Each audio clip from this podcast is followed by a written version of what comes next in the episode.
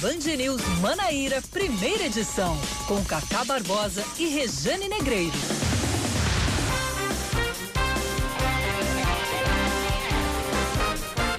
9 horas 26 minutos em João Pessoa, 9 horas 26 minutos na Paraíba. Bom dia, bom dia, bom dia. Hoje é terça-feira, é dia 13, 13 de outubro de 2020, começando mais um Band News Manaíra, primeira edição comigo, Cacá Barbosa, e com ela, sempre ela, Rejane Negreiros. Bom dia, Rejane. Bom dia, Cacá. Bom dia para você que tá junto com a gente nesta segunda, nesta terça-feira. É, terça-feira, terça-feira.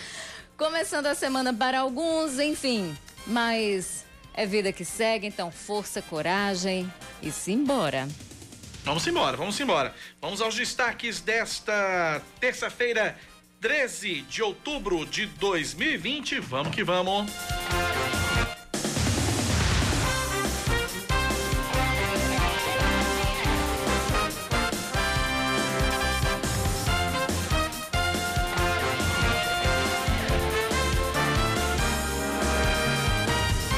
Os alunos do terceiro ano do ensino médio podem voltar às aulas presenciais a partir de hoje em João Pessoa.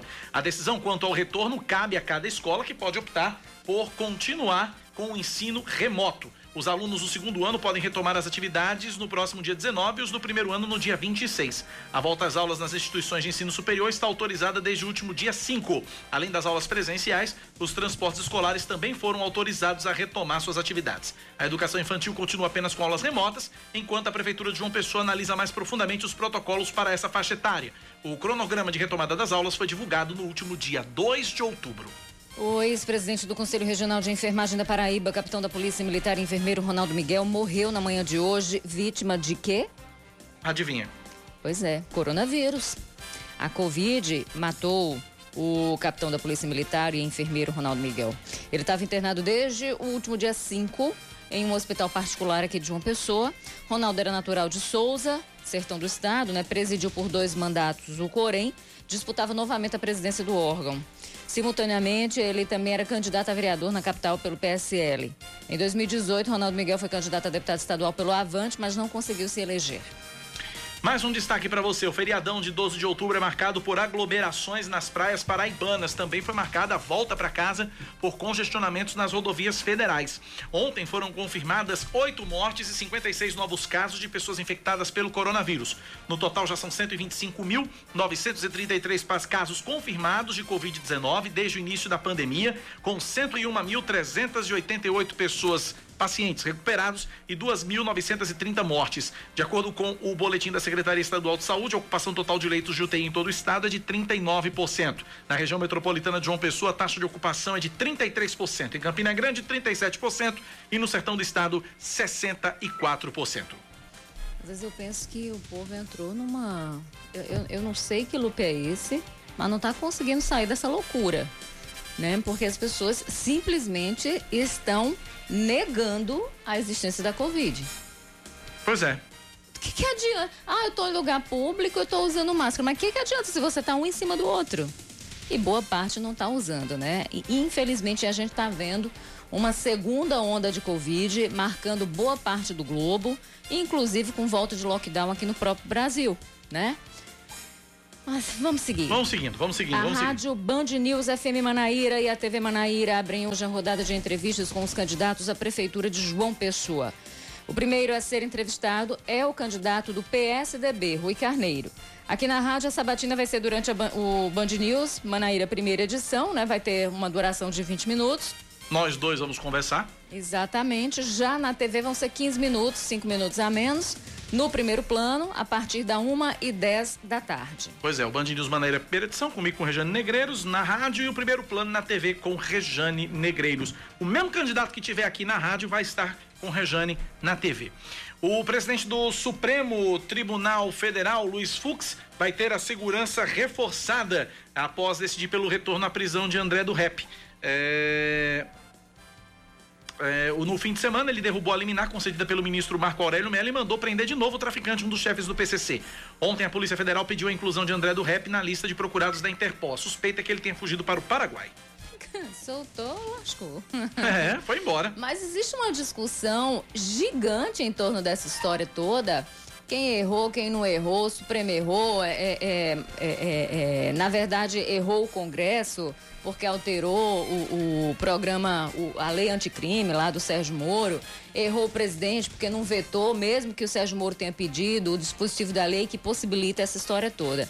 Mas a grande verdade é que por trás de toda essa discussão existe uma justiça morosa e lenta e a gente tem uma série de transtornos e de é, é, é enganchos que vão sendo alterados, que vão sendo promovidos na legislação por causa de uma única causa: a morosidade do judiciário brasileiro.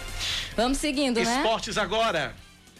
O técnico do Campinense, Givanildo Sales, ele continuou no comando do Rubro Negro mesmo após a derrota por 3 a 0 para o Atlético de Cajazeiras. No domingo, eh, a diretoria do clube confirmou que. Ele... Peraí, Regina, tu misturou, foi tudo. O jogo ah, foi no domingo. O jogo foi no domingo. Aí foi ontem que a diretoria do clube. Ontem é segunda, porque na minha cabeça ontem é domingo. Mas Só ontem, do jeito que tá aí, Regina. A diretoria do clube confirmou que ele entregou o cargo depois do jogo, mas que foi convencido a continuar à frente da Raposa. É, o Campinense ultrapassado pelo Trovão, agora é o vice-lanterna do grupo 3 da Série D com apenas 5 pontos. 9,32.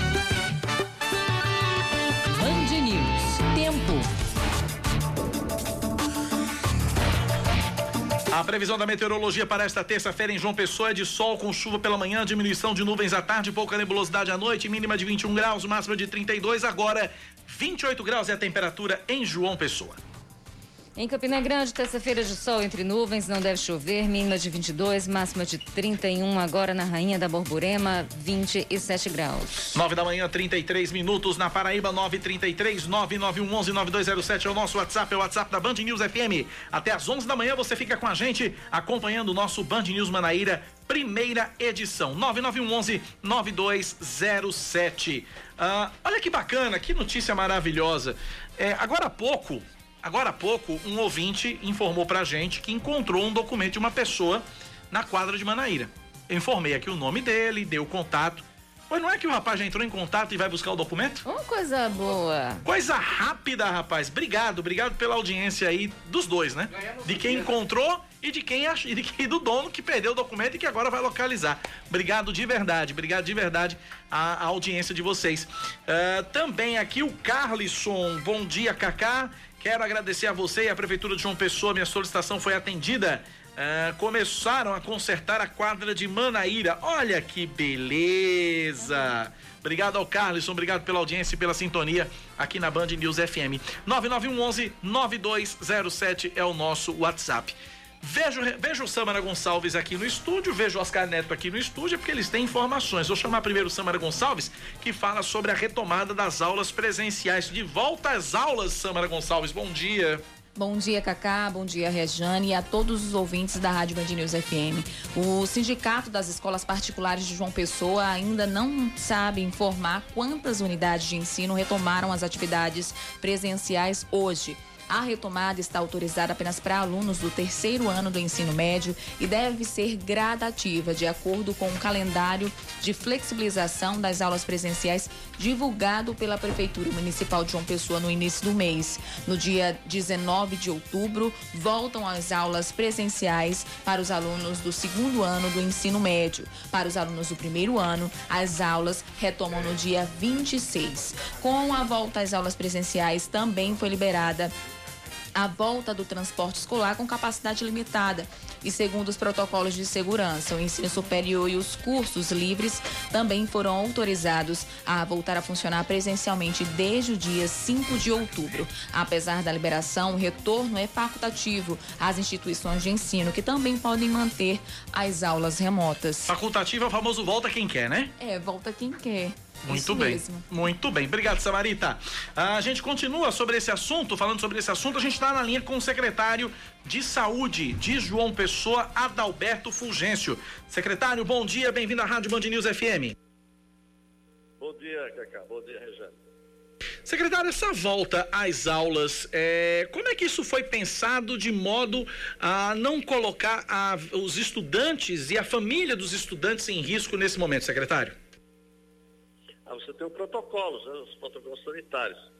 Então, as aulas elas retornam hoje. Primeiro, só retorna o terceiro ano, são os adolescentes mais, mais velhos e que, portanto, têm noção de como fazer a sua autoproteção. A autoproteção também dos profissionais através de equipamento de proteção individual. É, e a fiscalização, ela se dá, pode se dar através de denúncia, através de nossa programação rotineira, e, a, na própria sociedade. Então, a sociedade é, pode, é, a partir de notificações, afirmar se aquele educandário está é, é contribuindo para que os protocolos sejam cumpridos. Além disso, o, o protocolo requer que você tenha na metade da sala de aula, pode ter presencial e também remoto. Uh, e se caso o educandário não cumpra aquilo que está determinado pelos protocolos sanitários, ele pode ser imediatamente penalizado com a suspensão de suas atividades. Secretário, o, o, Estado ele vem, ele vem, ele diz que está fazendo, que ou que vai iniciar um inquérito sorológico, né? No caso da, da, rede estadual e das escolas na Paraíba. É, a prefeitura, por que, que a, a, prefeitura ainda não, é, não, não, seguiu esse mesmo caminho? É, é desnecessário? Uh, é, uma outra linha? É um outro processo, secretário? Essa é a visão da Secretaria de Saúde. Nós não temos, os testes que nós temos no município de uma pessoa já são repassados do Ministério para a Secretaria Estadual, da Secretaria Estadual para a gente. E nós fazemos a testagem em sintomáticos e nos contactantes dos sintomáticos. Estamos conversando com a Fiocruz de Ceará para ver se ela, e com o próprio Ministério da Saúde, para ver se disponibiliza o, o teste SWAB para que a gente possa monitorar a situação da epidemia agora no momento de desaceleração de controle dela. Ao contrário da Secretaria de Saúde, em João Pessoa, nós temos dados que sinaliza claramente que a, a epidemia em João Pessoa era com controle, pelos dados da epidemiologia e pelos dados assistenciais. São todos dados que você está estabilizado ou em queda, e há muito tempo.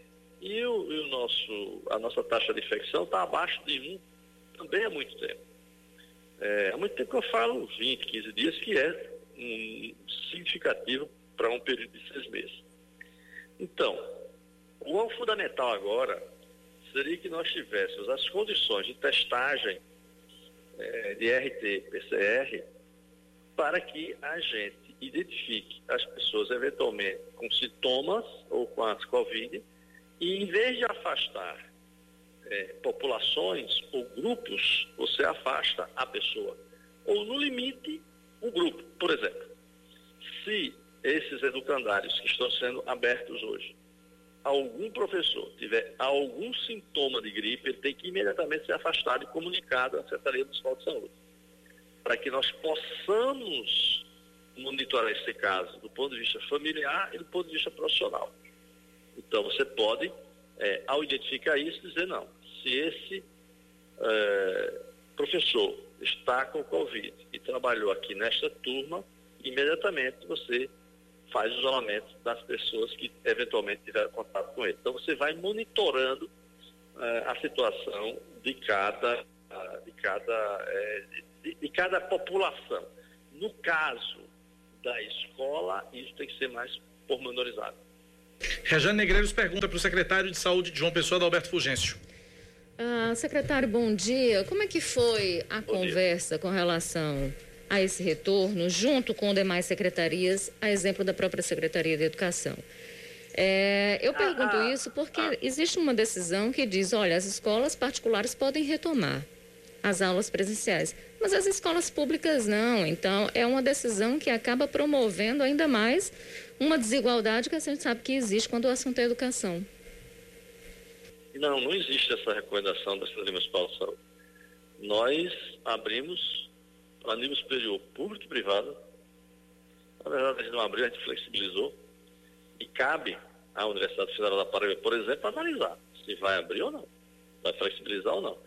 Se é, o, o, protocolo no território, protocolo sanitário para flexibilização do pessoal de nível superior, ele serve para público e para privado. E cabe a cada serviço é, educacional a cada universidade no caso, analisar né, se tem condições de colocar isso em prática ou não. O nosso protocolo ele é praticável, tanto pelo público quanto pelo privado.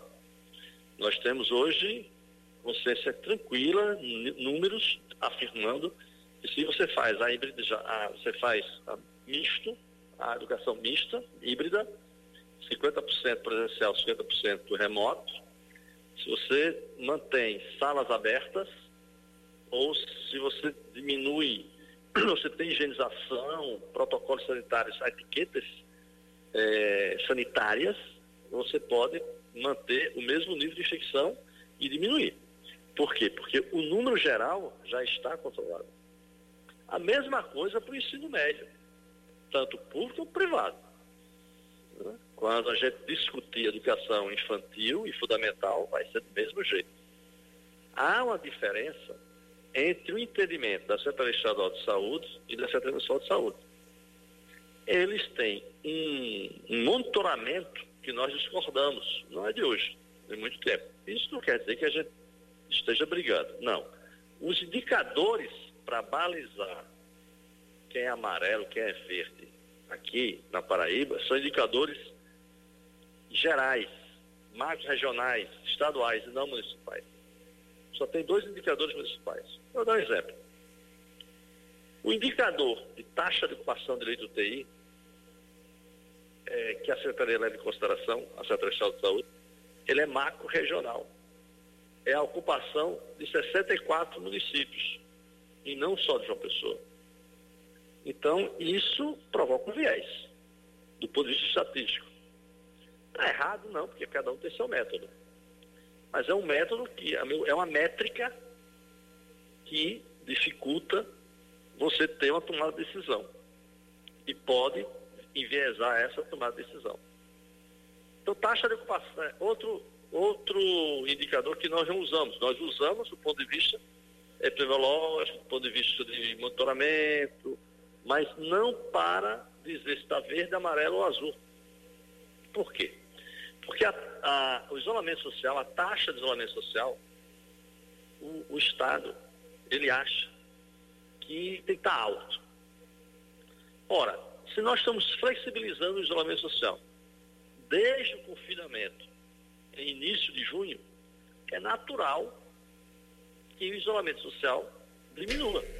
Então nós não Mas secretário, a minha pergunta foi exatamente ah. com relação a isso, porque o decreto, o decreto do hum. prefeito de João Pessoa, Luciano Cartacho, foi sobre hum. a retomada das aulas nos estabelecimentos de ensino superior, médio, da rede privada. Não fala sobre a rede pública. A minha pergunta é exatamente não, essa. Como é que fica essa não, questão, por exemplo? Né, você pode, tem protocolo de segurança na rede privada, mas não é rede pública. pública. E aí a pergunta foi: existiu um diálogo com relação, por exemplo, à Secretaria de Educação, de modo que essa medida sanitária não promova ainda mais desigualdade no que diz respeito à questão do ensino e da aprendizagem? Não, vou repetir, Rejane, vou repetir. Nós não temos. Não, se o decreto de João Pessoa está com privado, é algum erro, porque nós discutimos que é privada e pública. Nós, vamos, nós estamos discutindo que o que nós liberamos é para privada e pública. A Secretaria Estadual de Saúde, ela disse que não quer abrir. Ela só quer abrir depois desse inquérito sorológico. O inquérito sorológico vai terminar em outubro, vai ser analisado em novembro, portanto terminou o ano. Nós, nós, na nossa avaliação não era necessário esse inquérito sorológico. Certo? Uma coisa é educação infantil, mas nível superior e, e, e ensino médio são jovens. Portanto, os jovens são menos susceptíveis e se você mantém um grau de, de cuidado sanitário, né, as outras atividades já estão ocorrendo. Qual o dado mais importante? Que desde junho a gente está flexibilizando e os indicadores não pioraram. A gente monitora isso diária, semanal e quinzenalmente. É, eu não sei se a Secretaria Estadual de Educação tem condições implementar os protocolos sanitários. Eu não sei. Eu sei que ela é contra. Ela só disse que só vai fazer isso depois do inquérito sorológico. O inquérito sorológico passou o mês de setembro e outubro todo. São dois meses para fazer o inquérito sorológico. Em novembro ele vai ser analisado. Então não existe, o, eu não tenho a menor dúvida que nós estamos tomando as medidas com responsabilidade, com cautela, com ponderação. Ao sinal de qualquer retrocesso desses indicadores, aí a gente é, volta atrás, a gente flexibiliza. Ao contrário, a gente, de ampliar a flexibilização em busca do normal, a gente volta atrás.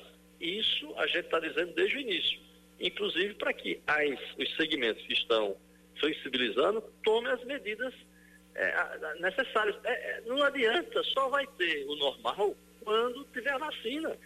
E nós precisamos dialogar com a sociedade. E a sociedade tem uma parte que está fazendo essa parte, que é ter as etiquetas sanitárias, usar máscara, usar álcool gel, higienizar quando chegar em casa.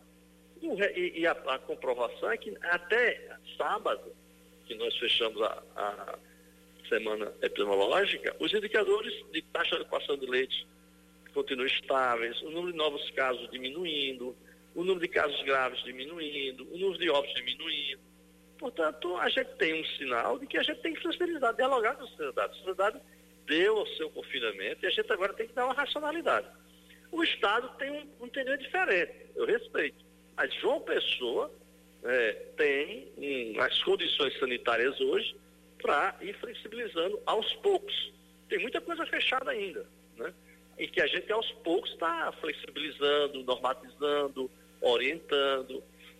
Essa é a nossa orientação, sempre baseado nos indicadores e com muita responsabilidade, e tendo a vida como algo divino, que deve ser visto como em primeiro lugar. Ok, conversamos, portanto, com o secretário de Saúde João Pessoa, Alberto Fulgêncio. Secretário, obrigado pela atenção aqui na Band News. Um forte abraço. Eu que agradeço. Até mais. Um forte abraço. Obrigado pela participação. Tá aí, portanto, a entrevista, a conversa que tivemos com o secretário de Saúde, Adalberto Fulgêncio. Vários ouvintes aqui interagindo conosco aqui. Ouvinte final telefone 4952, porque a Secretaria de Saúde não pediu para os gestores das redes privadas para testar antes da retomada das aulas. Na minha escola ninguém foi testado, estamos retornando com muito receio. Outro ouvinte aqui, final do telefone 9378. Ano terminando, já perdido. Protocolo seguido para abertura é: vamos abrir tudo para não impactar as eleições. Mensagem padrão para dizer que tá tudo bem é, seguindo todos os protocolos de segurança. Onde está a fiscalização que não faz seu trabalho, verificando bares na orla com mesas batendo umas nas outras. Não existe protocolo sendo seguido. É um exemplo aqui que ele traz. Nosso ouvinte é extremamente inteligente e Demais. não é bobo. Então não adianta vir com retórica assim, assado, quando a gente está vendo na prática que a conversa é outra. Na prática, é a olhos vistos. Claro. É a olhos vistos. É a olhos vistos. Uh, são nove da manhã, 49 minutos na Paraíba, nove e 49 A gente segue aqui com o nosso jornal, 9911-9207. É o nosso WhatsApp para você continuar interagindo com a gente. Cajane, eu queria lhe ouvir é, a respeito de um caso que nós trouxemos ontem aqui na Rádio Band News FM. Ontem nós conversamos com a, a, a, a deputada Cida Ramos, e eu lamentei muito que você não estivesse aqui, sobre o caso lá do, do professor do curso de engenharia mecânica Elétrica, elétrica né? da Universidade Federal de Campina Grande, que fez uma postagem que eu considero a coisa mais sem propósito, mais sem motivo, mais sem lógica, mais sem sentido, mais sem noção que eu já li na minha vida, pelo conteúdo e pela forma. E eu queria lhe ouvir, Regiane Negreiros, também sobre esse assunto. Mas, Cacá, dentro da cabeça desse, desse indivíduo existe propósito.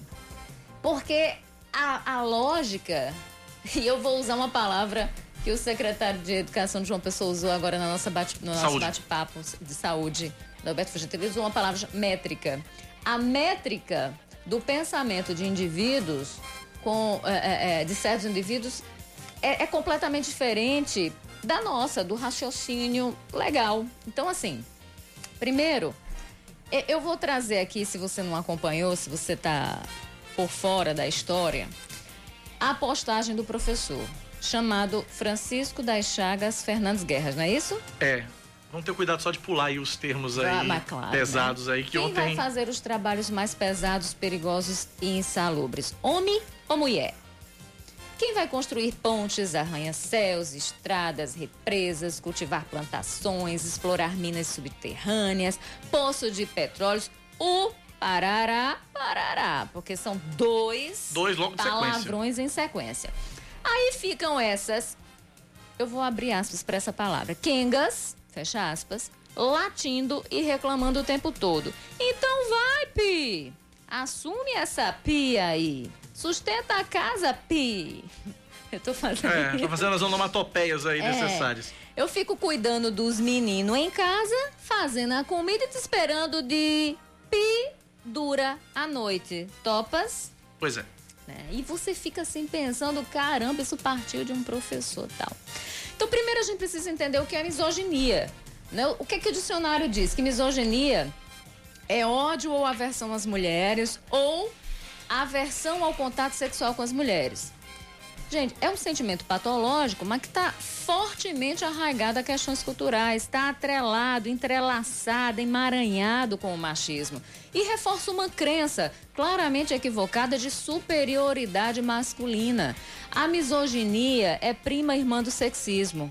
Alimenta desigualdades entre gêneros, tolhe a emancipação feminina e impõe à mulher uma condição de subalternidade. Isso é misoginia. É uma prática, claro, pouquíssimo inteligente, porque não está associada à razão. Logo, aí a gente vai para o professor. Títulos acadêmicos fazem pouca ou nenhuma diferença quando o indivíduo está atolado em um lamaçal de preconceitos que funcionam como dogmas e que arrastam esse indivíduo para um, funda um fundamentalismo praticamente religioso. Então, veja o caso desse professor é exatamente isso. Ele usa a rede social para destilar todo o seu ódio a, mulheres com a linguagem extremamente chula e ele mostrou o quanto é rasa a visão de mundo dele quanto é torta a, a, a lógica dele. Então, quando o, o, professor ele faz chacota da jornada dupla, dupla ou tripla de tantas mulheres que muitas vezes sustentam suas casas sozinhas, sabe o que, que ele ignora? Ele ignora o retrato real de um Brasil desigual. Comprovadamente, minha gente, mulheres têm uma jornada que é muito mais exaustiva que homens. De acordo com o IBGE, e eu fui atrás de dados para trazer para você. De acordo com o IBGE, as mulheres trabalham em média três horas e 10 minutos a mais que os homens durante a semana. Quando você junta tudo isso, são 3, 13 horas a mais em um mês. E por que isso? Porque tem filho, porque tem roupa para lavar, louça para lavar, porque tem roupa para dobrar, dobrar, enfim, porque tem todos os afazeres de casa. Então, mulheres ganham menos e ocupam menos cargos de chefia, mesmo que elas sejam maioria com formação superior na sociedade. Então, o professor ignora completamente isso. Esse dado para ele não faz a menor diferença. Porque o que ele acha, o que ele pensa, tem muito mais poder sobre fatos, sobre a verdade factível. Quando o professor ataca mulheres que lutam por respeito, igualdade de condições, de oportunidades e de salários, dando ênfase aos atributos físicos, né? Ele não falou isso, né? É. Eu tô aqui em casa com a Pi, aqui, te esperando. Cadê? Como foi que ele usou a frase? A Pi, o... A Pi... Dura. Dura, te esperando, né? Então, quando ele, ele, ele faz isso, dando ênfase a, a esses atributos físicos, que em tese tornaria os homens superiores, o professor mostra não apenas sua mediocridade, mediocridade intelectual e moral, mas ele mostra que Paulo Freire, aquele que é tão desprezado por negacionistas e reducionistas de plantão, estava mesmo coberto de razão. Paulo Freire dizia que quando a razão não é liber... quando a, a educação não é libertadora, o sonho do oprimido é ser o opressor. Tá aí, não tá? Dito e feito. Então, ainda nessa publicação, Cacá, quando ele se refere a esse órgão masculino, né, o órgão masculino, ele demonstra sua ideia de sexo como subjugação e reduz a importância do papel social da mulher. Quando compara a, a uma mulher a uma cadela, quando a chama de Kenga, ele mostra o desprezo que ele tem, né? A mulher. Então, é para ofender mesmo, é para diminuir, mais uma vez, é para corroborar uma visão de mundo distorcida que coloca a mulher como indivíduo, como ser inferior. É uma narrativa extremamente conservadora e atrasada porque preserva conceitos e condutas que não dialogam com os avanços do século XXI e que to com toda a ciência e tecnologia que aí estão. Então, opressão não combina com educação, não é verdade? É, mas a gente precisa também entender que, historicamente, em diferentes culturas, a mulher sempre ocupou papéis secundários na sociedade, né? A mulher foi reduzida a objeto sexual, a procriadora, foi usurpada de direitos básicos, ou seja, opinar, estudar, questionar escolher, sentir prazer, ter tesão, gozar, como? Não, mulher não serve para isso. Isso é atributo masculino. Então, quantas mulheres morreram lutando contra os mais diversos tipos de violência ao longo da história, né? Mulheres não tinham direitos sociais, políticos, econômicos. Aí a gente tem todo um processo histórico, a revolução industrial que ajuda a inserir a mulher no mercado de trabalho, mas que não desconstrói ou combate esses preconceitos. A gente tem o direito ao estudo, ao voto, à eleição, que são conquistas importantes, é, mas que sempre encontraram forte resistência na nossa sociedade que é patriarcal. Ainda assim, a luta por direitos iguais tem sido uma marca nos países de regime democrático, né, que tem pautado debates em todo o mundo. Então, movimentos progressistas que falam e tratam do empoderamento feminino, eles surgem em toda parte em uma onda que ganhou o nome de Primavera das Mulheres. Todavia, à medida em que essas vozes se levantam, Cacá, outras tentam abatê-las, abafá-las. E aí a gente tem nos últimos anos a ascensão da extrema-direita nos Estados Unidos, na Rússia, na Itália, na Hungria, em Israel, no Brasil, outros países aqui da América Latina, né? A gente tem a ascensão do racismo, do machismo, da misoginia, da intolerância, toda sorte de preconceitos. Isso parece que está virando moda. Parece não tá, né? E é um contramovimento reacionário, hostil, agressivo, virulento, que se espalha com a ajuda, inclusive, de fake news. Por isso que é tão importante combater fake news. E é fácil ver quem se identifica porque o discurso é motivado pelo ódio, pelo ressentimento, pela exaltação de atributos sexuais, pelo ataque às minorias, aos mais fracos, pelas teorias de conspiração e pela caça aos inimigos. Então, perceba aí que qualquer semelhança com o discurso do professor não é mera coincidência e a gente não pode normalizar esse tipo de conduta. Então, ontem a gente teve a Assembleia se pronunciando. Sim. Duas comissões da Assembleia. Duas comissões, né, presididas pela Camila Toscano e pela Cida Ramos. A gente teve também a reitoria da UFCG se pronunciando. Aí abrir procedimento. Não é? De investigação. E essas duas ações, esses dois posicionamentos são importantes, porque investigar é preciso, combater a, a misoginia, o discurso de ódio, tudo isso é fundamental. Ainda mais porque a gente está falando de um professor, de alguém que representa uma instituição, uma das instituições mais importantes de ensino aqui do Brasil. Então, é preciso que esse professor tenha direito ao contraditório, claro. Mas é preciso que este não seja um exemplo de impunidade, porque ele não foi apenas antiético. Ele foi criminoso. Misoginia é crime. Desde 2018 é da Polícia Federal a responsabilidade de investigar conteúdo misógino na internet, né? Então, se a educação não foi capaz de libertar esse professor das garras da ignorância, que a justa aplicação da lei e a devida punição possam ensiná-lo que respeito é bom, que todo mundo gosta e que absolutamente ele não está acima de ninguém.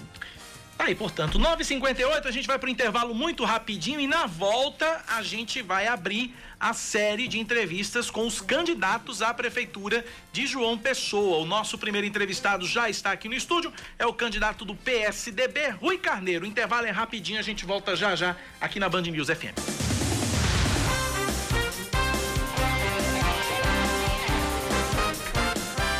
E 2 na Paraíba, a gente volta com mais destaques para você nesta manhã de terça-feira, 13 de outubro de 2020. O governo do estado antecipa para hoje o feriado escolar do Dia do Professor, que é comemorado depois de amanhã, dia 15. A portaria antecipando as comemorações alusivas à data foi publicada no Diário Oficial do último sábado, considerando o feriado nacional de ontem de Nossa Senhora Aparecida. Embora não estejam sendo realizadas as aulas presenciais por causa da pandemia, os professores continuam realizando suas atividades remotamente de acordo com o regime especial de ensino da rede estadual para este período.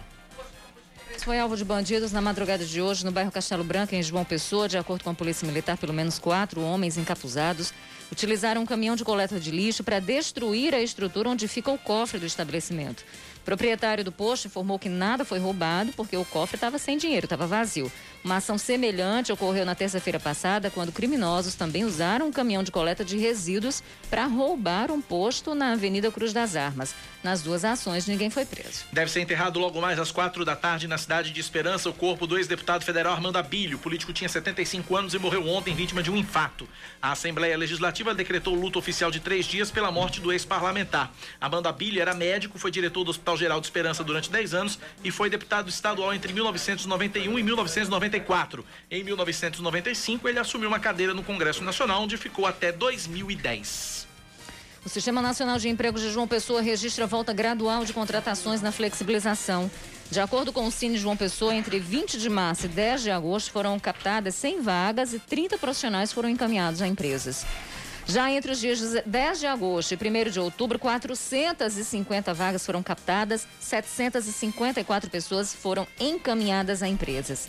Nesse período de reabertura, houve uma grande demanda de vagas para as funções de marceneiro, montador de móveis de madeira e mecânico de automóveis. O programa de combate a epidemias da CAPES, Comissão de Aperfeiçoamento de Pessoal de Nível Superior, aprova um projeto da Universidade Federal do Rio Grande do Norte para conhecer o vírus causador da Covid-19.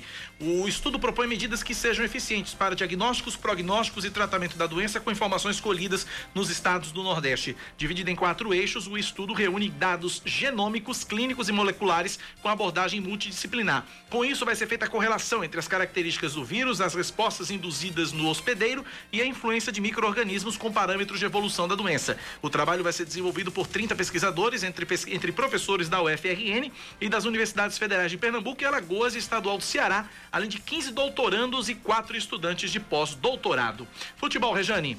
A revista France Football divulgou ontem os nomes dos, dos meio-campistas que concorrem na bola de ouro Dream Team. A lista tem 20 concorrentes entre os volantes e outros 20 para meias ofensivos. Ao todo, seis brasileiros foram indicados, Didi, Gerson e Falcão entre os meio-campistas defensivos, Pelé, Sócrates e Zico entre os ofensivos. Agora o Brasil tem 13 jogadores indicados, com os sete laterais presentes entre os melhores da posição em todos os tempos. Djalma Santos, Carlos Alberto Torres e Cafu concorrem na lateral direita, Newton Santos, Júnior, Roberto Carlos e Marcelo disputam na lateral esquerda. No próximo dia 19, os atacantes vão ser conhecidos. 10 e 5 na Paraíba.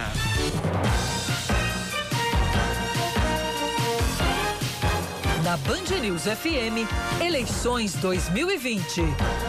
O assunto agora é eleições 2020. A gente inicia hoje aqui no Sistema Opinião, nas emissoras do Sistema Opinião, Rádio Band News FM Manaíra e TV Band Manaíra, a série de entrevistas com os candidatos a prefeito de João Pessoa. Aqui na rádio, os entrevistados, cada entrevistado tem 20 minutos para apresentar e conversar comigo e com Rejane Negreiros, apresentar suas propostas e suas ideias para administrar a capital paraibana. Na TV Manaíra, a entrevista é a partir de 1 e 10 da tarde no programa Primeiro Plano com Rejane Negreiros. Na TV são 15 minutos. Aqui na rádio são 20 e o primeiro a participar dessa série é o candidato do PSDB, Rui Carneiro. Ele tem 20 minutos para conversar conosco e a primeira pergunta que eu faço, ela vai ser comum, vai ser a primeira pergunta a todos os candidatos. A pergunta é a seguinte, candidato Rui Carneiro, por que o eleitor deve votar em Rui Carneiro para prefeito de João Pessoa? Seu tempo começa a correr a partir de agora. Bom dia. Bom dia, Cacá. Bom dia, Rejane. Porque Rui Carneiro é ficha limpa, nunca teve a oportunidade de administrar João Pessoa teve outros mandatos e nesses mandatos fez pela população, fez para quem mais precisa, como por exemplo o trabalho que nós temos no Hospital Laureano, no Padre Zé, no São Vicente, no HU, inclusive vim de lá agora há pouco, nas entidades sociais como a PAI, Vila Vicentina, lá da Providência, Institutos do Cego, Rede Feminina de Combate ao Câncer, atendendo aos que mais precisam na cidade e nesse estado. Nós temos hoje, Cacá, 63 mil famílias que ganham menos de meio salário mínimo. E grande parte dessas famílias são acolhidas nessa instituição, nessas instituições.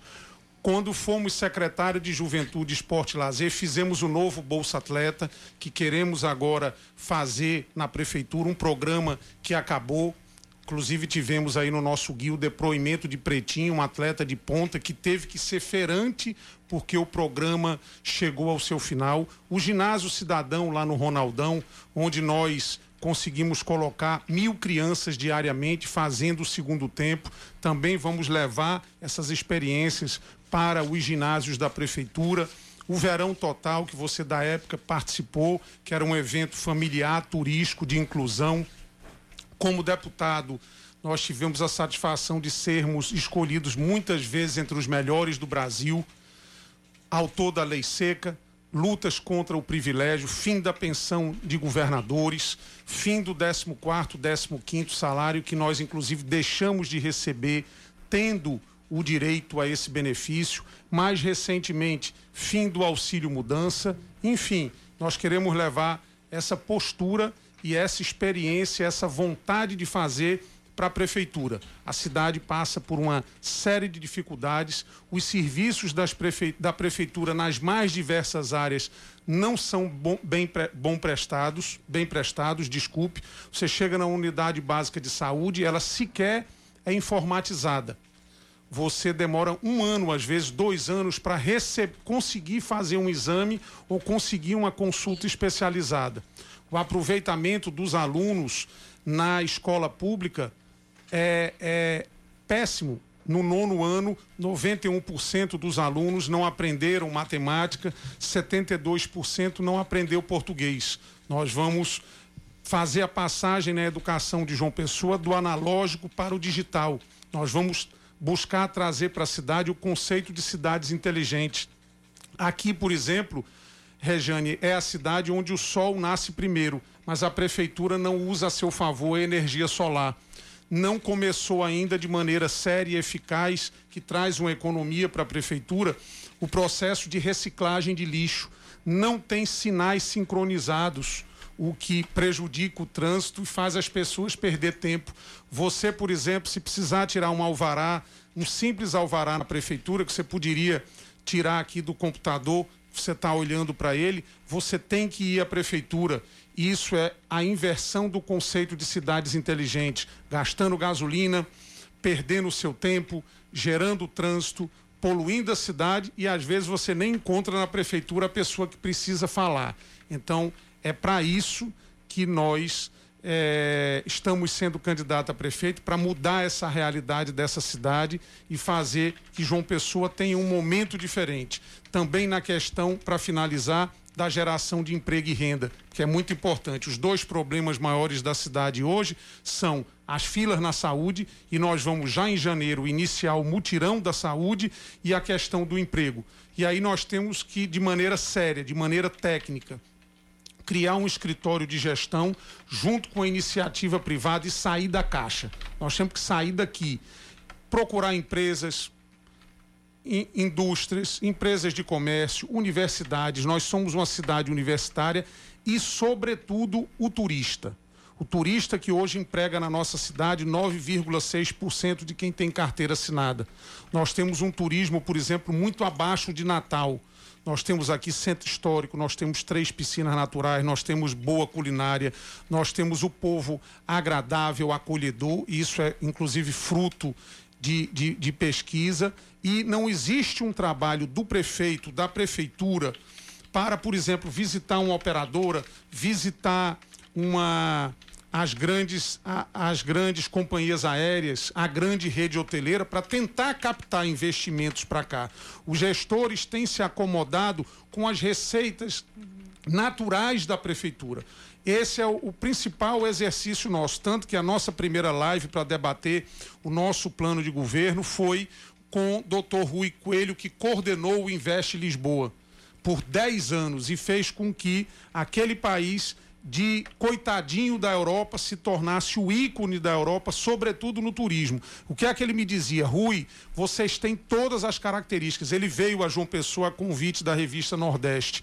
Agora, vocês têm que mostrar, vocês têm que sair daí, vocês têm que montar uma equipe para ir visitar os outros estados, essas empresas, é, outros países, para mostrar as características de João Pessoa. Vocês têm, por exemplo, o nicho daquele cidadão e daquela cidadã que é aposentado, que mora em São Paulo, que prefere morar em João Pessoa do que em São Paulo, no Rio e Minas Gerais. Então essas pessoas têm que ser convidadas para vir para João Pessoa, não tiram os nossos empregos, têm uma renda garantida, vão comprar imóvel, vão comprar carro, vão, vão, enfim, vão aquecer a economia da nossa cidade. Agora, Rui, é, nesse sentido, qual seria o seu plano para revitalizar, para resgatar, mas de fato, o centro histórico da capital, porque toda aquela área, de fato, ela é acanhada. É, foi feito um projeto de moradia, um projeto residencial, mas quem mora, quem vive lá, reclama da falta de segurança, né? Então, qual seria a alternativa viável para que a gente tivesse um centro punjante é, e que pudesse atrair de fato investimentos e tudo? Olha só, Rejane, o centro histórico para mim é o ponto de partida do turista porque é no centro histórico que começa a história da nossa cidade. Primeiro, in, nós temos uma característica de mundo. O centro histórico só funciona se as pessoas forem para lá morar. Então, nós temos que, através de incentivos fiscais, nós incentivarmos as pessoas a morarem no centro histórico e empresas, sobretudo de tecnologia, de cultura e arte e de gastronomia, a se fixarem no centro histórico. Então, isso é uma ação. O projeto Sanhoá, inclusive, que foi paralisado pelo Ministério Público, fruto de uma dificuldade de discussão da, da, da, da Prefeitura com os moradores que queriam isolá-los de lá. Isso é um equívoco. Eles têm que ficar lá, inclusive, porque vários deles ganham o dinheiro ali naquela localidade. Então, uma ação é essa: incentivos fiscais para empresas e incentivos fiscais para moradias. Nós sugerimos, de maneira geral, que nós tenhamos aqui o percurso do turismo em João Pessoa. Qualquer lugar do Brasil que você chegar, se você chegar em São Paulo, for na recepção de um hotel, ele vai lhe dar, abrir o um mapa e dizer, olha, você vai passar três dias aqui, eu lhe sugeria, você vai no mercado central, vai aqui, vai aqui, vai aqui. Nós temos que ter isso em João Pessoa, passando pelo centro histórico. Então, esses pontos têm que ter um, uma atenção especial. Uma atenção especial em termos de explicação ao turista, em termos de iluminação, em termos de segurança e em termos de eventos no cotidiano do centro histórico. Vou dar um exemplo para você entender bem fácil.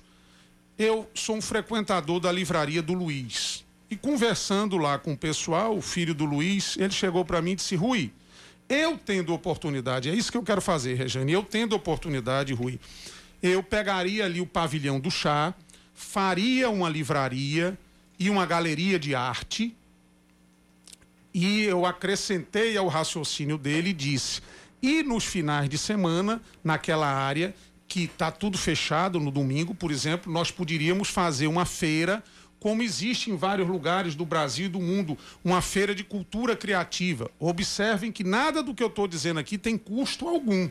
Tem custo algum. É uma pessoa da iniciativa privada que quer ir para um equipamento público, pode vir até, se for o caso, a pagar por isso, mas isso não é, não é o mérito principal. E isso tem que acontecer cotidianamente no centro histórico de João Pessoa. Por exemplo, a prefeitura está colocando iluminação de LED em alguns lugares. Devia estar tá colocando iluminação de LED com placa de energia solar. O primeiro lugar deveria ser o centro histórico da cidade, porque o centro atende a todos. Outra questão: calçadas onde os lugares, até o, o fluxo de calçada da, da, cidade é muito maior no centro do que na Epitácio. Estão gastando 12 milhões na Epitácio Pessoa, daria para fazer as novas calçadas no centro todo. Então, centro é uma prioridade, da mesma maneira que a revitalização do mercado central, que é um pardieiro, ponto de drogas, famílias morando, ponto de prostituição, e na parte de trás, que é a parte que vende roupa, as barracas são de papelão. Não sei se vocês já viram. Já, já vi. Candidato, o senhor entra numa questão que eu queria trazer, que é a seguinte: o senhor falou em calçadas, o senhor falou em revitalização de calçadas, mas a gente tem um problema sério no centro de João Pessoa, as calçadas tomadas por ambulantes. Existe um problema de desemprego gigantesco que as pessoas encontraram como única, uma única opção trabalhar como ambulantes e ocupar as calçadas. E aí, como conciliar isso de forma a devolver a calçada do cidadão? A gente, na Lagoa, é impraticável você andar naquele trecho entre o hiper e o centro de passagem ali, ou mais para frente um pouco. É impossível você andar ali, anda numa fila indiana absurda. E aí, é, você te devolver as calçadas aos cidadãos e garantir, permitir Correto. que as pessoas continuem Cacá, trabalhando. Qual é a um, solução? Um dos costumes que eu tenho na minha vida é andar em todas as épocas. Eu vivo em mercados, você pode perguntar alguém que você conhece no mercado central e vivo no centro da cidade andando. E aí eu fui chamado no CDL para conversar com eles e eles me perguntaram sobre vendedor ambulante. Eu disse, ah, eu disse ao pessoal do CDL, numa mesa assim bem chique, eu disse a solução está aí na esquina da sede de vocês. Está aí na esquina. Eles olharam para mim assustados. Eu disse: é, eu vivo aqui andando, conversando com os ambulantes. Qual é a solução do ambulante do centro da cidade? Você cobrir ali a Miguel Couto. No caminho que você vai para a prefeitura antiga é aberto em cima. Você fecha, faz um túnel, só ali você põe 600 na área mais nobre, liberando as calçadas. Isso não é ideia de Rui Carneiro, não. Tem que ser honesto. É a ideia deles para mim. Como eu ando muito lá e falo com eles, eles me chamaram. Eu disse: olha, doutor, tá vendo aqui? Se o senhor passar, se o senhor quer ser prefeito, se o senhor passar aqui uma lâmina aqui em cima, a gente pode ir aqui para cima, esse lugar é maravilhoso para nós e a gente libera as calçadas. Aí eu comentei essa história com alguns lojistas, eles adoraram, porque existe um outro fato nessa história, viu, Cacá? É que o vendedor ambulante também chama cliente para o lojista chama cliente para o lojista. Então, às vezes, você vai comprar no vendedor ambulante, ele vê ali uma loja de alguma coisa, entra na loja. Então, e a grande ação, a grande ação, lá no final é o shopping terceirão. A grande ação é cobrir o viaduto e você tem como botar ali em cima mais de 600 ambulantes. Nós estamos conversando com o candidato à Prefeitura de João Pessoa pelo PSDB, mesmo, Rui Carneiro. Candidato, eu quero falar sobre mobilidade urbana. O senhor tem prometido, é, uma de suas promessas de campanha, é colocar ar-condicionado nos ônibus da capital sem o aumento da tarifa. As empresas, elas vêm lamentando e reclamando e dizendo que estão operando no limite financeiro, não tem condição de fazer investimento algum. Como é que o senhor pretende colocar ar-condicionado nos ônibus, candidato? Cacá, Primeira coisa, nós vamos fazer uma intervenção no sistema. Uma rediscussão dessa questão em João Pessoa, porque o problema não é só esse, é parada de ônibus, é o ônibus que demora, é a qualidade do ônibus, é a falta da internet, uma série de situações. Nós vamos fazer uma intervenção de choque. O que nós estamos dizendo é que os ônibus de João Pessoa terão internet e terão ar-condicionado. Se para isso a prefeitura precisar subsidiar um preço da passagem, que acontece em vários lugares do Brasil, nós vamos subsidiar, porque isso, inclusive, traz lucro para a prefeitura. Aí você vai chegar e dizer: por que traz lucro para a prefeitura, Rui? Porque, por exemplo, quando você aumenta o fluxo de passageiros no ônibus de qualidade, que hoje é baixíssimo em João Pessoa, 22%, você diminui o fluxo de carros, você diminui o fluxo de motos, ou seja, você vai ter que fazer menos intervenções que são caríssimas para resolver esses problemas, e você gasta muito menos na saúde, porque 32% das pessoas em João Pessoa andam de moto. Se você chegar agora no hospital de trauma e no Trauminha, se chegarem lá 100 pacientes, 80% são acidentes de moto. E isso tem um custo milionário para a prefeitura, para o Estado. Quando você reduz esses acidentes, você traz uma economia muito grande. Então, nós vamos reorganizar o sistema. Nós temos, primeiro, que ter paradas de ônibus dignas. E para isso você pode até via fazer parceria com iniciativa privada. Por exemplo, vamos supor aqui que a Band queira aqui perto fazer propaganda de vocês aqui, da rádio, da televisão, ele põe lá a parada dentro do nosso padrão, põe a propaganda de vocês. Várias empresas, supermercados, várias empresas podem fazer isso. Nós temos que aumentar os totens de recarga do passe legal. O cara tem que, às vezes, isso devia estar em toda a cidade, como está em outros lugares do mundo. Você tem que, às vezes, se desdobrar, gastar para ir carregar o seu cartão. Nós temos que ampliar o número de terminais de integração. O que é que acontece? João Pessoa foi concebida no passado do centro para a praia. Por isso essas avenidas. Beira Rio, Epitácio Pessoa. Retão. O fluxo mudou. O fluxo não é mais assim. O fluxo vem agora do Geisel, do Valentina, de Mangabeira, do José Américo, do bairro das Indústrias, enfim, lateralmente. Então mudaram os modais. Então nós temos que acabar o terminal de integração do Valentina, fazer um terminal de integração em Oitizeiro, olha o eixo, fazer um terminal de, de integração no Cristo, fazer um terminal de integração no Bessa, discutir com o DR, com o DENIT, é muito importante, uma faixa de ônibus na BR para você rapidamente cortar a cidade, são essas discussões além da ampliação do terminal de integração do 301 e reorganizar o da Lagoa, porque ninguém sabe se aquilo é um ponto de ônibus, o que é aquilo. E lá no Varadouro, fazer o terminal de integração da Grande João Pessoa, porque assim como na saúde, na, na, na, no transporte público você não pode ver João Pessoa, porque todo dia chega e sai gente aqui de Santa Rita, de Bahia, de Cabedelo e do Conde. Temos dois minutos e meio de entrevistas. Regiane Negreiros dá tempo para uma última pergunta. A gente começou aqui, a gente na verdade fez um, um, um traço aqui, um, alguns comentários sobre a questão da misoginia uhum. né, e a necessidade de combate à violência contra a mulher. Nesse sentido, eu queria saber o que que Rui Carneiro, o candidato Rui Carneiro, se eleito, né, é, qual, qual é a proposta para implementar de uma forma mais sistemática e efetiva o combate à violência contra a mulher aqui? Em dois Isso. minutos. Rejane, primeiro é um conceito. Cidade moderna é cidade que respeita. E isso serve para a mulher, serve para a diversidade, serve para a questão racial, serve para a questão da causa animal também. Então, começar essa pedagogia de respeito às mulheres na escola. Reestruturar o centro de referência de Nalva Laureano, que é o que recebe as mulheres, que hoje está num estado deplorável. Como novidade, nós estamos criando o auxílio moradia para vítimas de violência. O que é que acontece? Uma mulher é vítima de violência, elas vão todas para a mesma casa. E os homens já sabem onde é a casa. Então já espera ela na esquina para exatamente ameaçar novamente. O auxílio moradia vai dar oportunidade para a mulher morar em outro lugar não sabido.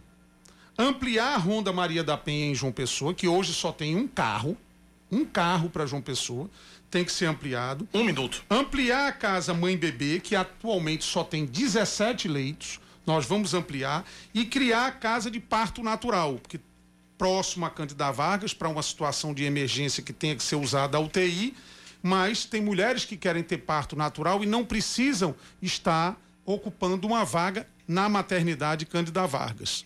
Enfim, era isso, agradecer a oportunidade. Só ainda tem 30 segundos para agradecer. a Muito Cacá e Rejane a confiança, o voto.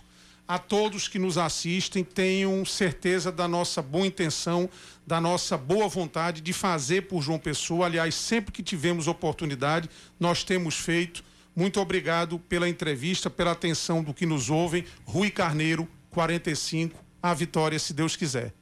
Tá, e portanto, conversamos. Essa foi a primeira Muito entrevista obrigada, dessa série de entrevistas com os candidatos à Prefeitura de João Pessoa. Rui Carneiro abriu. O entrevistado de amanhã será o candidato do PSB, Ricardo Coutinho. Lembrando que hoje Rui Carneiro também estará na TV Manaíra a partir de 1 e 10 da tarde, no programa Primeiro Plano, também sendo entrevistado por Rejane Negreiros nessa série de entrevistas com os candidatos. Pelas próximas três semanas, nós vamos entrevistar os 14 candidatos. E aí é importante dizer o seguinte: que 20 minutos é pouco, parece muito, mas é pouco. Então é. tem tantos outros assuntos e a gente vai procurar abordar exatamente assuntos distintos na TV, tá? Vamos no intervalo rapidinho, a gente volta já já, agora 10h27.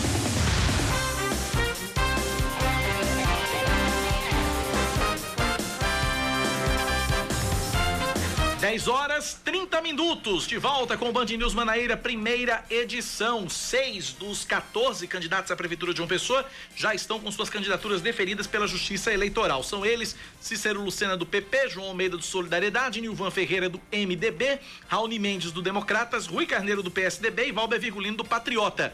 Ainda aguardam julgamento Anísio Maia do PT, Camilo Duarte do PCO, Carlos Monteiro da Rede Sustentabilidade, Edilma Freire do PV, Ítalo Guedes do PSOL, Rafael Rafael Freire, da Unidade Popular, Rama Dantas, do PSTU e Ricardo Coutinho, do PSB. Começam hoje as inscrições para a seleção de 10 conciliadores que devem atuar na 15ª Vara Federal, localizada na subseção judiciária de Souza. Os interessados podem se inscrever até o dia 22 por meio do aplicativo de WhatsApp, né, no 991519218 ou por e-mail conciliação 15vara arroba jfpb.jus.br. De acordo com a Justiça Federal na Paraíba, para concorrer nesse processo seletivo, né, que vai ser totalmente virtual, é preciso ter no mínimo 18 anos, pleno gosto dos direitos políticos, ausência de incapacidades que impossibilitem o exercício da função e precisa, claro, ser bacharel em direito, inscrito ou não na Ordem dos Advogados do Brasil. Além das 10 vagas de conciliador, vai ser formado um cadastro de reserva com os classificados do 11º até o 30 lugar. 27 prefeitos paraibanos devem ser denunciados pelo Ministério Público Eleitoral por não cumprirem o acordo para extinguir os lixões. De acordo com o levantamento do MP, entre os municípios que não honraram o compromisso estão Sapé, Araruna e Itabaiana. Outros 22 deram andamento aos projetos e não devem ser punidos. Da lista de 50 prefeituras que firmaram acordos com o órgão, apenas a de Salgado de São Félix está em análise para saber se o gestor cumpriu ou não o acordo. É, vamos seguindo. O, três pessoas foram baleadas nas pernas durante um tiroteio ontem à noite no centro de João Pessoa. Uma das vítimas é uma adolescente. É, ela foi levada para o Hospital de Emergência e Trauma aqui da capital. Os demais feridos foram encaminhados ao Traminha de Mangabeira, de acordo com a Polícia Militar. O caso teria sido registrado em um espetinho, na esquina da Avenida Santos Dumont, onde homens seriam chegados de moto atacado após uma suposta discussão. E o alvo dos criminosos seria uma mulher que estaria importunando quem estava no espetinho. Nenhuma das pessoas, é, das pessoas que acabaram feridas, correm risco de morte. Corre risco de morte. A farmacêutica americana Johnson Johnson suspende temporariamente os testes da vacina contra o coronavírus depois de uma doença inexplicada em um dos participantes. A empresa diz que está analisando o que aconteceu com esse paciente, mas ressalta que essas situações são normais em um estudo de vacina em larga escala. No Brasil, cerca de 7 mil pessoas estão sendo testadas com a vacina nos estados da Bahia, Rio Grande do Norte, Minas Gerais, Rio de Janeiro, São Paulo, Paraná e Rio Grande do Sul. Em todo o mundo são cerca de 60 mil voluntários da Johnson Johnson. Esportes, Rejane. Cinco jogos movimentam hoje a segunda rodada das eliminatórias sul-americanas para a Copa do Mundo do, Cal do Catar. Em La Paz, a Bolívia recebe a Argentina. Em Quito, o Equador pega o Uruguai. Em Mérida, a Venezuela enfrenta o Paraguai. Santiago é, vai ter Chile e Colômbia. Em Lima, o Brasil encara o Peru. É, né, enfrenta o time do Peru com transmissão da Band News a partir das nove da noite. A narração é do Marcelo Duó, comentários do Bruno Camarão, reportagens de Aline Flanelli. Lembrando que não tem TV nesse jogo não, viu? É só rádio ou YouTube pagando 50 conto. Não tem transmissão de TV esse jogo do Brasil. Então quem quiser ouvir, sintoniza a Band News FM a partir das nove da noite. 10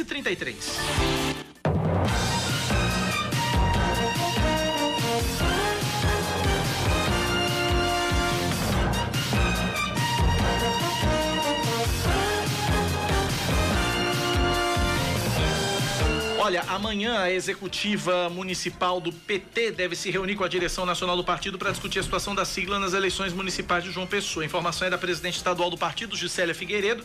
Ela defende a manutenção da candidatura de Anísio Maia, o que contraria a direção nacional, que pretende assegurar aliança com o ex-governador Ricardo Coutinho e apoiar sua candidatura à prefeitura de João Pessoa. De acordo com o colunista do jornal O Globo, Lauro Jardim, a pressão pela manutenção do apoio a Ricardo parte do próprio ex-presidente Lula e da atual presidente do PT Nacional, Gleisi Hoffmann, mesmo sendo contra Anísio Maia. Na justiça, o PT Nacional chegou a argumentar que teria havido contrariedade à tática eleitoral do partido para as eleições de 2020. 10 e 34 agora a gente traz a agenda dos candidatos à prefeitura de João Pessoa. A gente começa com o candidato Anísio Maia do PT, que pela manhã participa de um ciclo de debates sobre sustentabilidade urbana no BES. À tarde se reúne com assessoria jurídica e apoiadores no bairro dos Bancários. À noite, coordenação de campanha. Camilo Duarte do PCL se reúne o dia todo com o comitê. Carlos Monteiro da Rede pela manhã visita apoiadores do bairro de Mangabeira. À tarde visita o bairro do Cristo e à noite se reúne com a coordenação de campanha. Cícero Lucena do PP à tarde participa de uma live, faz uma caminhada no Castelo Branco e se reúne com profissionais da saúde no comitê. À noite participa de um aniversário em uma igreja evangélica.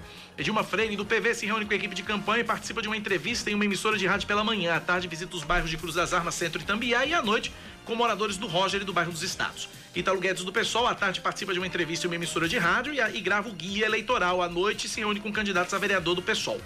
João Almeida do Solidariedade grava o guia eleitoral pela manhã, se reúne com a equipe de campanha. À tarde com, com coletivos de capoeira, moradores da Ilha do Bispo e do João Paulo II. À noite concede entrevista a uma emissora de TV. Nilvan Ferreira do MDB pela manhã se reúne com profissionais da área de saúde, à tarde concede entrevista em uma emissora de TV e visita os bairros do Valentino e Gervásio Maia. À noite participa de uma sabatina com o setor cultural. Rafael Freire, da Unidade Popular, pela manhã faz uma panfletagem entre, entre trabalhadores da limpeza urbana, à tarde faz caminhada na comunidade São Rafael e à noite participa de panfletagem em Mandacaru. Rama Dantas do PSTU não divulgou agenda pela manhã, grava vídeos e se reúne com a equipe de campanha à tarde, à noite se reúne com apoiadores. Raoni Mendes do, Raoni Mendes, do Democratas, Uh, à tarde participa de uma entrevista em uma emissora de rádio, se reúne com apoiadores do partido, faz visitas e reuniões no Tambiá e no Bessa. À noite participa do lançamento de uma candidatura a vereador, participa de uma reunião no Valentim e participa de uma live. Ricardo Coutinho do PSB não divulgou agenda pela manhã, à tarde participa de uma plenária dos movimentos sociais no Sindicato dos Bancários e não divulgou agenda para a noite. Rui Carneiro do PSDB acabou de dar entrevista aqui na Rádio Band News, visita o bairro Valentina e grava para uma emissora de TV. À tarde concede entrevista ao programa Primeiro Plano na TV Band Manaíra com Rejane Negreiros, se reúne com apoiadores no Varjão e no Cidade Verde e à noite tem reunião interna. E em seguida com os moradores do Colinas do Sul e Mumbaba e com a juventude do Centro Integrado de Ações Comunitárias pela Vida. Valber Vigolino do Patriota, pela manhã, participa de um ato público na Praça dos Três Poderes, se reúne com sanitaristas e profissionais da saúde coletiva. À tarde, participa de entrevista em uma emissora de rádio. À noite, discute o trade turístico e participa de um jogo de futebol no campo da Inlu. À noite, se reúne com aliados. Essa é a agenda dos candidatos à Prefeitura de João Pessoa nesta terça-feira, a quem interessar possa. 10 e 37 na Paraíba, 10 da manhã, 37 minutos. 9911-9207 é o nosso WhatsApp, é o WhatsApp da Band News FM. A gente vai para mais um intervalo e na volta a gente segue com mais notícias, mais informações aqui na Band News FM. 9911-9207 para você continuar participando com a gente até as 11 da manhã na nossa programação. A gente volta já.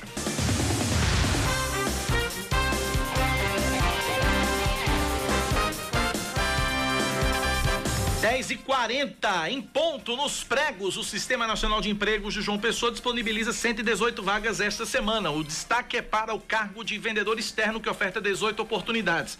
Também há 14 vagas para costureiras, 6 para é, estofador de móveis, 8 para marceneiro, entre outras. O Cine JP funciona na Avenida Cardoso Vieira, 85, no Varadouro. O agendamento pode ser realizado das 8 da manhã ao meio-dia, de segunda a sexta-feira, pelos telefones 3214 1010 3214 1712 ou 3214 1809. Olha, um sargento da Polícia Militar de 46 anos foi preso por suspeita de agressão à mulher, a mulher que tem 38 anos. Ele teria ido ontem, a, ela teria ido à praia ontem com o filho, né, e uma amiga. Quando voltou, é, o marido se mostrou aborrecido e aí começou uma discussão e ele bateu na mulher. Né? É, ele teve a arma apreendida porque teria, inclusive, usado essa arma para ameaçar a esposa. De acordo com a polícia, o casal está junto há 13 anos, já tem histórico de violência, viu? O sargento foi encaminhado ao Centro de Ensino da Polícia Militar. O ministro do Supremo Tribunal Federal, Celso de Mello, se aposenta hoje. Na semana passada, ele foi homenageado no plenário da Corte. Celso de Mello se aposentaria de modo compulsório em 1 de novembro, quando completa 75 anos. Em agosto, Celso de Mello completou 31 anos, ocupando uma das cadeiras do STF. Ele foi indicado pelo ex-presidente José Sarney em 1989. 10 e 41 é hora dele. Esportes com Yuri Queiroga. Deu a lógica, sem vencedores. Yuri Queiroga fala da judicialização das eleições no Botafogo, liminar que suspendia a impugnação de grande parte da lista da oposição para o Conselho Deliberativo, fez a votação ser adiada. Fala, Queiroga. Para alguns pode ter sido surpresa, para mim, pelo menos, não. A judicialização da eleição do Botafogo, dado o clima de animosidade que existe entre as duas alas políticas, era um caminho que soava como natural.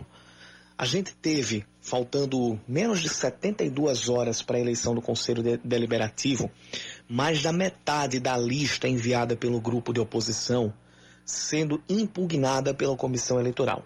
Por mais justos que fossem os motivos, isso daria pano para uma judicialização e foi o que aconteceu. O que é que está no centro dessa briga? O nome de Breno Moraes. Breno, que está sendo acusado pelo grupo de situação de ter participado da reunião da comissão eleitoral, ele está banido de todas as atividades esportivas no âmbito da, do STJ dele. Não pode ter acesso a nada que envolva o Botafogo.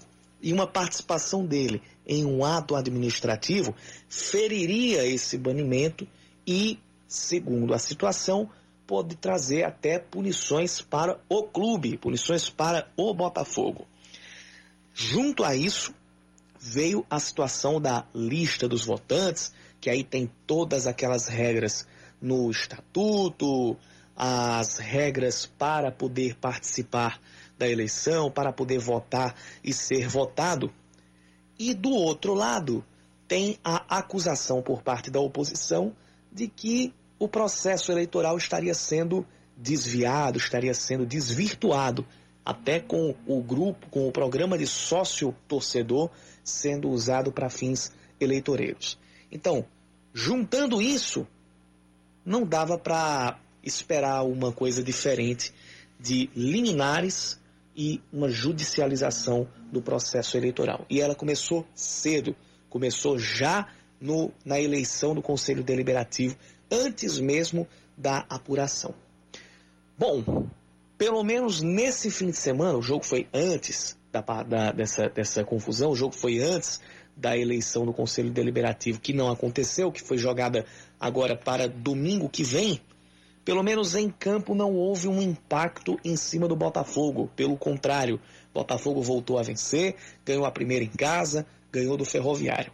Agora o Belo vai para duas partidas fora de casa complicadíssimas diante de Manaus e de Santa Cruz. Já está no meio dessa briga judicializada. Resta saber se haverá impactos para dentro de campo ou se vai acontecer aquilo que nós já falamos há muito tempo, que é a receita para que o Botafogo não entre em parafuso. O ambiente administrativo, a crise administrativa não entrar em campo. Se uma coisa conseguir caminhar sem depender da outra, pelo menos neste momento de turbulência, o Botafogo sim pode encontrar um caminho para a vitória, resolvendo-se administrativamente e não perdendo o prumo dentro de campo. Isso não se pode perder. Se perder, o Botafogo volta à estaca zero, entra em parafuso de novo. 10h45 na Paraíba, 10 da manhã, mais 45 minutos. Algumas informações que chegam aqui. O Supremo Tribunal Federal negou o pedido da defesa de Flor de Lis para suspender o uso da tornozeleira eletrônica. Com isso, a deputada federal vai continuar sendo monitorada e precisa estar em casa entre 11 da noite e 6 da manhã. De acordo com a decisão da ministra Carmen Lúcia, a exceção é quando houver compromissos relacionados a funções legislativas. Flor de Lis demorou quase três semanas para se apresentar, desde que foi intimada a colocar tornozeleira eletrônica. A parlamentar cumpriu a medida no dia 8 de outubro. Flor de Lis é apontada pelo Ministério Público do Rio de Janeiro como mandante do assassinato do marido, pastor Anderson do Carmo, em junho do ano passado. O órgão já pediu a suspensão da função pública da deputada por um ano. A alegação é de que a pastora teria constrangido testemunhas com auxílio dos poderes da função pública que exerce. Uma outra informação, Rejane Negreiros, é a respeito do caso de André do Rep. O presidente do Supremo Tribunal Federal, ministro Luiz Fux, vai levar amanhã ao plenário o caso do traficante André do Rep. A libertação de um dos chefes de uma facção criminosa foi determinada pelo ministro Marco Aurélio Melo com base em um artigo incluído pelo Congresso no pacote anticrime. O dispositivo foi mantido pelo presidente Jair Bolsonaro, apesar de manifestação contrária do Ministério da Justiça. No pedido feito ao Supremo Tribunal Federal, a defesa de André do, Rep alegou que a prisão era ilegal, que o juiz da Quinta Vara Federal de Santos não reavaliou a necessidade de manter a prisão. A reavaliação é uma nova exigência da lei, está no, está, está no artigo 316 do Código de Processo Penal. A regra determina que cabe ao órgão emissor da decisão revisar a, casa, a cada 90 dias a prisão preventiva.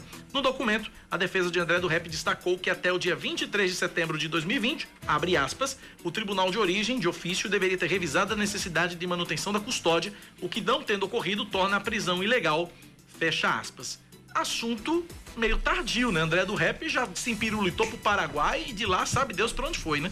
É, mas na época que começaram a discutir o pacote anticrime do Sérgio Moro, a gente, a gente chegou a tocar nesse assunto, né? Na, na, na é, enfim, o que aconteceu?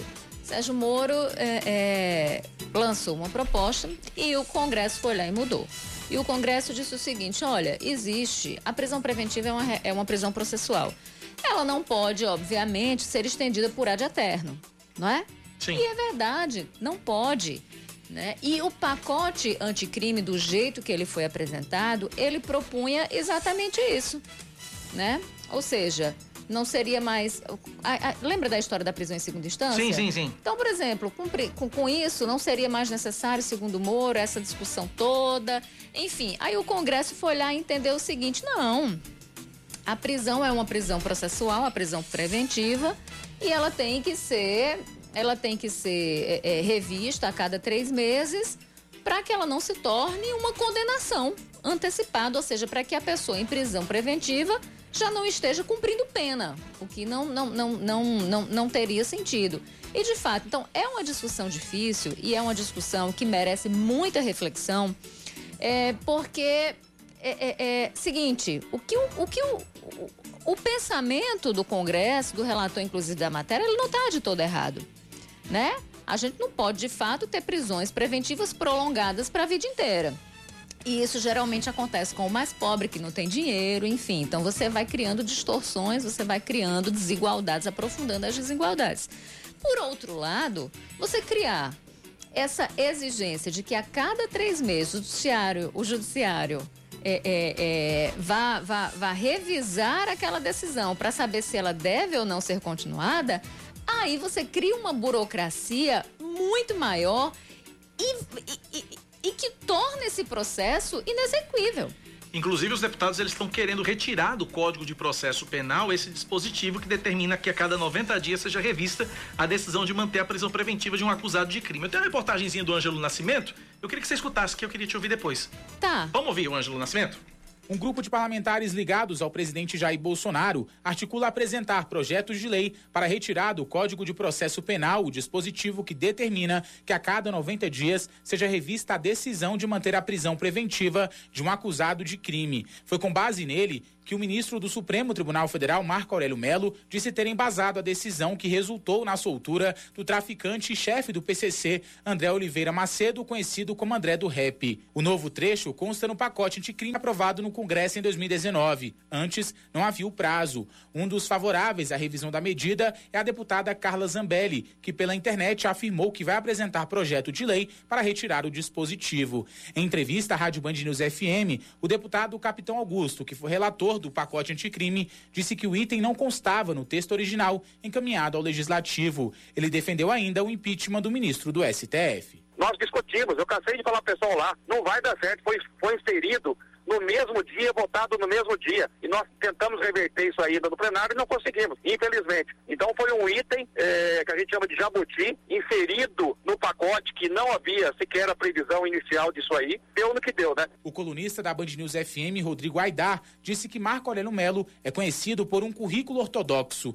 Aidar também criticou o fato da justiça não contar com o mecanismo que alerta para o fim do prazo de uma prisão preventiva. Ele fez mais uma vez e aí o ponto é, por que cargas d'água não existe um sistema de gestão de processo que alerte o juiz que executa a pena, que trata da pena, que está vencendo o prazo de 90 dias de um cara como o André do Rep, que, como você disse, é um cara de alta periculosidade. No Palácio do Planalto, a decisão é avaliada como desmedida. Auxiliares do presidente Jair Bolsonaro sustentam que, apesar de Marco Aurélio ter se baseado no artigo 316, o ministro deveria ter ponderado que, neste caso, tratava-se de um preso de alta periculosidade e que, portanto, não deveria ter sido beneficiado pela previsão legal. Agora, a expectativa é que a decisão seja analisada pelo plenário do STF. E olha, Rejane, é, quem está dando entrevista agora na Rádio Bandeirantes a José Luiz da Atena é a deputada estadual Janaína Pascoal, do PSL, deputada estadual por São Paulo. E ela disse o seguinte: abre aspas. Esse dispositivo aí, se referindo aos que foi usado pelo ministro Marco Aurélio para libertar André do Rep, esse dispositivo aí foi criado para defender o filho do presidente Bolsonaro. O presidente parou de defender também a prisão em segunda instância para defender o filho dele. Fecha aspas. Afirmações da deputada estadual por São Paulo, Janaína Pascoal, do PSL, que está sendo entrevistada neste momento na Rádio Bandeirantes por José Luiz da Atena. E ela está certíssima. Mas foi exatamente isso. Ó, oh, é, é, é, eu sou terminantemente contra a prisão em segunda instância. Enfim, é, esse é um ponto que eu acho que merece discussão, não é o caso. O caso aqui é outro. Ah, agora, eu, você também não pode chegar e prolongar uma prisão preventiva, que é uma prisão processual, transformando essa prisão, transformando essa prisão preventiva em condenação de fato. Isso não pode acontecer. Mas percebe que o, o, o fio da meada não é isso? Você percebe que isso é resultado de um outro processo? Que é resultado exatamente que é o que eu falava no início da, da morosidade. De, de, de um, uma justiça litigante, sabe, demorada e em alguns casos inepta porque não consegue agir. Então a gente tem é, processos que se acumulam, decisões que, que acabam, sabe, sendo posterga, postergadas e vai, vai. E principalmente, mais uma vez, é, eu tenho que falar e que acaba prejudicando os que menos têm, né? Diferente daqueles que, que, que, que, conseguem pagar, pagar bons advogados e conseguem movimentar processos mais rapidamente. É completamente diferente. Então, a gente de fato teve esse processo. O Moro, na época, disse: olha, vamos acabar com isso. A preocupação do Congresso era justamente não punir a maioria, né? Com essa questão da, da do prolongamento de prisões preventivas. E aí, é, é, Moro disse: olha, não, vamos vetar isso, vamos vetar isso porque isso vai dar chabu. Foi que Bolsonaro disse: não, eu vou vetar, não, vou deixar passar. Porque na época já vinha, já existia a investigação contra o filho de Bolsonaro. E, obviamente, ele queria parar as investigações. Então, acabar com isso beneficiaria diretamente a família do presidente. É exatamente isso que a Janaína está tá falando. Ela não está errada, não. Mas eu volto para a questão. É, é, eu acho que essa mudança criou uma instabilidade muito grande, ainda maior, né? É, é quando, quando a gente fala do judiciário brasileiro, dentro do, da justiça. É, é essa história de, de pedir. impeachment de ministro. Ah, vai catar coquinho, gente. Pelo amor de Deus, a gente não precisa de mais fogo nesse negócio que já está que, que, esse negócio que, que já está ardendo faz tempo, a gente precisa de estabilidade. A gente precisa de leis que, de fato, elas possam ser seguidas, elas possam ser respeitadas e instituições também que façam o seu papel. O ministro, o ministro, Cacá, seguiu o que diz a lei. Agora, cá para nós. Cá para nós. Valia aí, né? Ele tem discricionariedade. Ou seja, ele pode interpretar a lei como a gente já viu interpretando ao sabor, é, aos mais diferentes sabores aí ao longo dos anos. E ele não fez, ele simplesmente aplicou a, a, a lei. A Rádio Bandeirantes crua. hoje também entrevistou o deputado Lafayette Andrade. Ele é o relator, ele foi o relator do pacote anticrime na Câmara. E ele disse à Rádio Bandeirantes o seguinte: que considera um erro a soltura de André do Rep com base no artigo que determina a revisão da prisão preventiva. É, ele disse que deveria ter sido levado em conta o histórico do traficante. De acordo com Lafayette Andrada, a mudança no Código de Processo Penal apenas obriga a reavaliação a cada 90 dias, não significa libertação automática. Lafayette Andrada afirmou, que, afirmou ainda que não se, não se arrepende de ter proposto a alteração, que, na opinião dele, ajuda a corrigir distorções da legislação. Foi entrevistado é. agora há pouco na Rádio Bandeirantes. Thais Freitas, Mariana Godóis e Pedro Campos conversaram com ele. Corrige umas distorções e cria outras ou e acentua outras. Então, é, é, é chover no molhado. Né? O, o, a gente precisa, de fato, de um judiciário mais forte, a gente precisa, de fato, de um judiciário que consiga fazer de fato seu papel, porque ganha muito bem para isso. Né?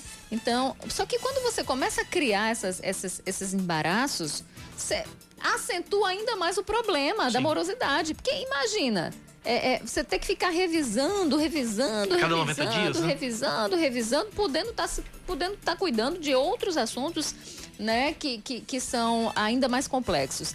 Agora, nesse caso, de fato, acho que valia uma, uma interpretação é, é, é, não podia ser uma interpretação geral da lei.